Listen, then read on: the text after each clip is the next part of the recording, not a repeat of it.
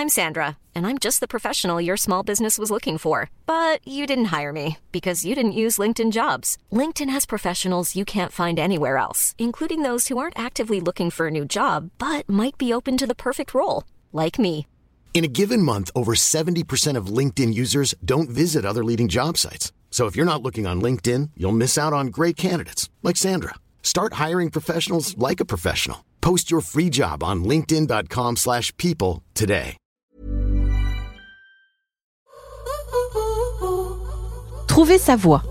Oui, mais comment? Quel métier nous correspond? Quels sont les freins psychologiques qui nous empêchent d'avancer? Vers quoi s'orienter?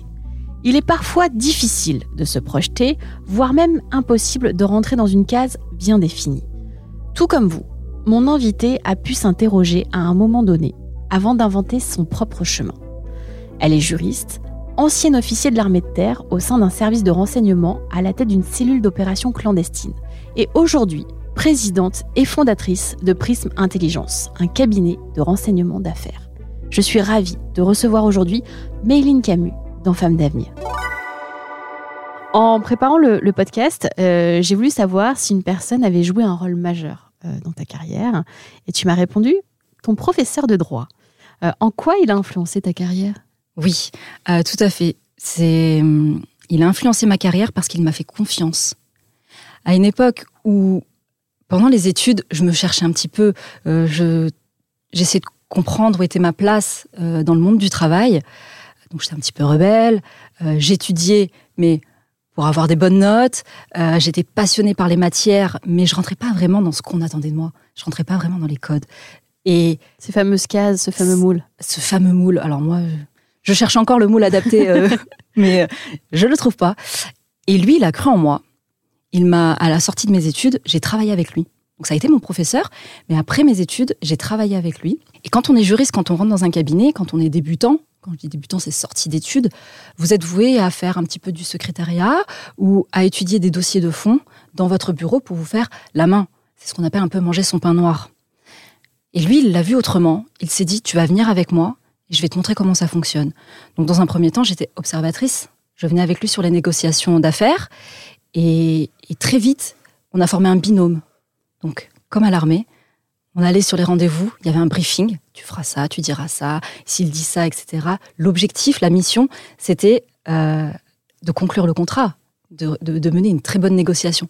Et on faisait ça en deux temps, tous les deux. Et il m'a, il m'a beaucoup appris, il m'a beaucoup montré, il m'a fait confiance, il m'a présenté à son portefeuille client, euh, ce qui est vraiment un, un geste une chance, de confiance. Ouais. une chance, une vraie opportunité, et j'en suis euh, très reconnaissante. Alors du coup, tu commences euh, ta carrière dans ce cabinet de juriste avec lui. Comment, euh, enfin, quelles sont tes, tes premières missions? Tu te, tu te dis, c'est ça que je vais faire, je vais être juriste? Vraiment, à ce moment-là, déjà, tu, tu te sentais euh, à l'aise? Je me sentais à l'aise, mais mon objectif, je me disais, je veux être avocate. Mais j'ai toujours eu beaucoup de mal avec le fait d'étudier. Être avocat, c'est faire des études très longues, et c'est un concours. Euh, il faut être très, très assidu.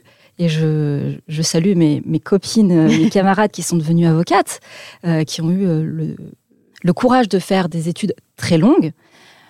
Moi, je voulais aller là par la voie rapide. Et donc, je me suis dit, je vais faire juriste, et puis demander l'équivalence euh, avocat après plusieurs années d'exercice en tant que juriste. Je m'étais dit On peut cela. faire cette passerelle-là. oui. On peut faire cette passerelle. Je me sentais à l'aise avec la matière. J'aime beaucoup le droit. J'aime vraiment cela.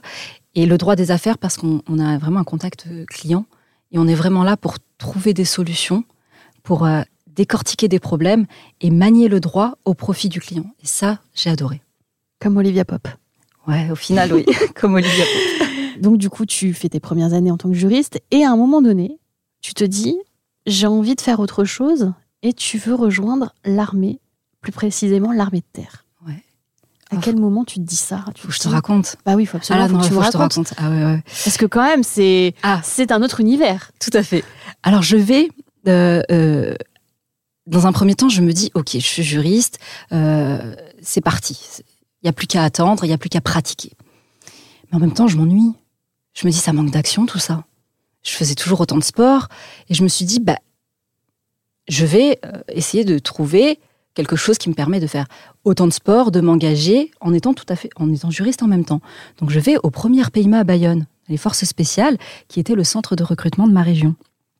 Je me présente et je leur dis bonjour, je voudrais être réserviste, être juriste dans la réserve pour le régiment. Je savais que ça existait, je connais beaucoup de monde au premier PIMA, je savais que ce poste existait. Et là, on me dit non, c'est terminé, vous, les candidatures pour être réserviste, faut revenir l'année prochaine. Alors à la base, je, me suis je voulais m'engager comme un plus, donner du temps en tant que réserviste euh, au pays en étant juriste. Sauf que je suis pas du tout patiente. Il me dit, il faut attendre l'année prochaine. Et encore, les places sont limitées. Et là, je lui dis, ben alors, euh, on fait comment? On fait comment? Si je, si non, non, je veux vraiment euh, m'engager. Il me dit, il faut vous engager entièrement. Ah oui. Ah bon? Oui, oui. Vous, vous, devez vous engager. Là, il y a de la place et vous serez euh, tout de suite recruté. Et j'étais dans son bureau sans consulter personne. J'ai dit, ben, je signe. C'est comme ça que je me suis engagée. Waouh. Et alors à ce moment-là, tes parents, ils se disent quoi? Parce que c'est quand même euh, un engagement, vraiment. Et tu peux te dire, mince, euh, qu'est-ce que je vais leur annoncer? Exactement. Alors à, ce moment-là, j'étais en, j'étais en, je, ne vivais plus avec mes parents, j'étais en poste. Euh, je me suis surtout dit, qu'est-ce que je vais dire à mon employeur? Oui. Qu'est-ce que je vais dire? Bah, à mes... J'étais installée, hein, j'ai mes amis, etc. Qu'est-ce que je vais leur dire? J'ai pris une décision et j'avais signé. Attention, ah, on ah s'engage, hein, c'est un engagement. C'est ça. Puis l'armée, enfin, ça, c'est quand même, enfin voilà, c'est une structure, une vraie structure, un vrai cadre, et ça, et ça peut faire peur, enfin pour Exactement. le coup, à l'entourage. Et alors non, mes parents n'ont rien, ils ont été très surpris, mais extrêmement fiers, puisque mon papa était euh, militaire du rang dans les armées. D'accord. Donc euh, on est assez familiarisé euh, avec le milieu militaire. Et alors, quel est ton quotidien quand tu, quand tu, rentres, quand tu rentres dans l'armée? Comment ça se passe? Tu signes? Je signe. Deux mois plus tard, je reçois une, convocation pour les écoles spéciales euh, militaires à Saint-Cyr-Couette-Quidan, donc l'école des officiers. Et, euh, là, c'est vous, rentrez dans un tunnel, vous, n'en connaissez pas la fin. vous êtes accueilli, vous rentrez dans, vous êtes accueilli dans une gare, vous rentrez dans un bus, vous connaissez personne. C'est votre moment d'intégration. Et là, euh, vous êtes sur la place d'armes en rang et vous percevez euh, votre matériel, votre chambre. Euh, vous allez faire connaissance avec vos camarades et vous connaissez absolument pas le programme.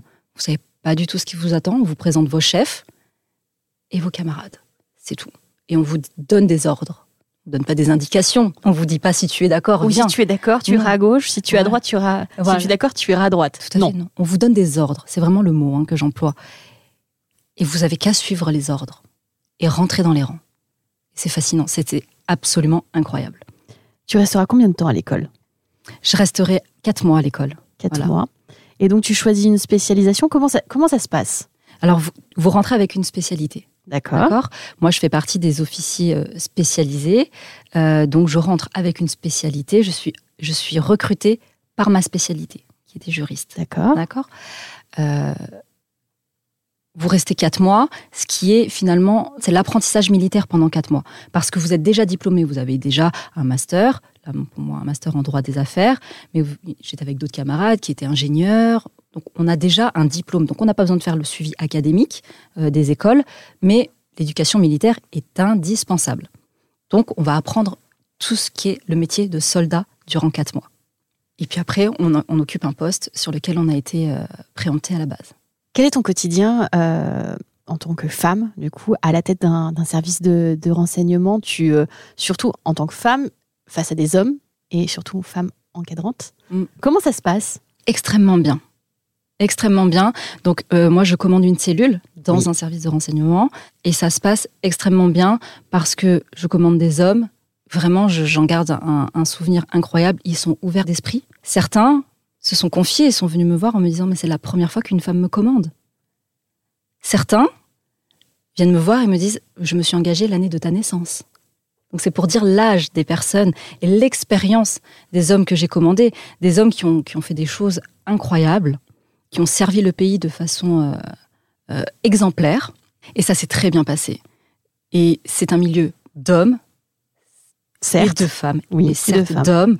Et je n'ai pas de mauvaises expériences à partager sur le comportement des hommes face à ma venue en tant que femme. Vraiment, je n'en ai pas. Justement, on peut le penser en se disant c'est l'armée, c'est un milieu un petit peu rude, un petit peu rustre. Et au contraire, bah, les hommes, pour le coup, encore une fois, étant un milieu militaire, chacun est à sa place. Et une femme encadrante, dirigeante, ça ne les dérange absolument pas.